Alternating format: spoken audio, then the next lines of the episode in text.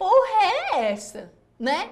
Porque a mulher teve um filho, aí ela quer matar o filho, ela pega a arma, a mulher tá com a arma dentro do hospital, ela, ela foi parir mesmo, assim, gritar, o, o menino vai sair de mim, eu vou com a arma, né? Aí eu vou, aí com tranco, não acerta um, acerta no outro, né? Uma coisa meio doida. Mas bora lá, bora lá, bora lá. Vamos imaginar hipoteticamente que isso seja verdade. Carla tá lá no hospital e sob estado puerperal. Professora, que porra é estado puerperal? Os homens, então, para entender isso, né? Gente, sabe a TPM que nós mulheres temos? Sabe TPM? Tensão pré, permanente e pós-menstrual? Pois é, permanente, né? O estado puerperal, ele é extremamente mais forte do que uma simples TPM, se eu posso falar em termos gerais. Porque o estado puerperal é o seguinte, quando a mulher, ela pare, quando a mulher, ela dar à luz, né, famoso parir, ali ela tem uma sobrecarga de hormônio muito grande. E essa sobrecarga de hormônio pode influenciar em questões psíquicas,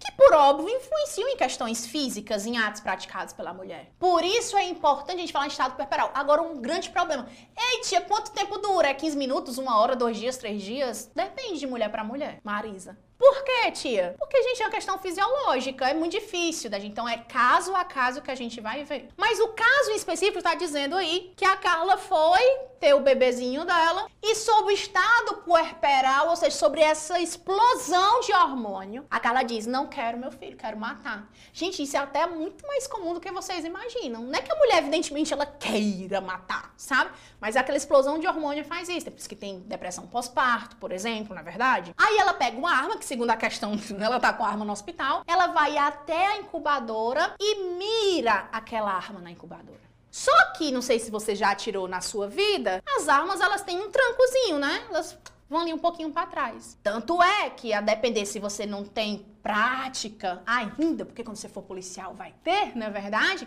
A depender se você vai atirar, pode ir para cima, pode ir para baixo, pode ir para o lado, para a direita, né? enfim. E aí ela não, né, não é do, do tiro, deu um tranco. No que deu um tranco, o disparo não atingiu a incubadora do filho dela atingiu a incubadora vizinha de um outro bebê que acabou morrendo, de um outro bebê de uma outra paciente. Eita, professora, agora lascou.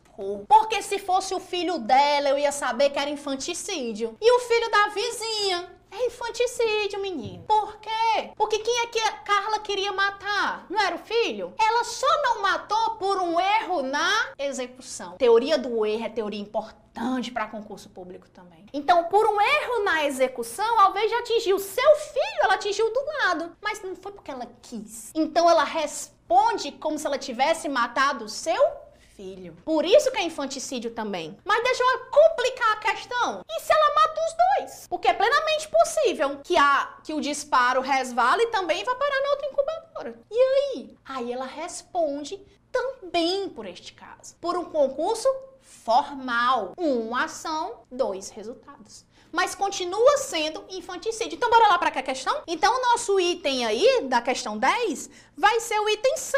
Infanticídio por erro na execução nos termos do artigo 73. Que é o artigo 73, meu povo? É exatamente o erro na execução. Mas será o 70 também, caso aconteça aquilo que eu falei para você, que é o quê? De eu atingir os dois. Com um disparo, atingir os dois. Show! Por quê? Porque no erro da execução, a pessoa vai responder como se tivesse acertado quem ela queria acertar. Beleza?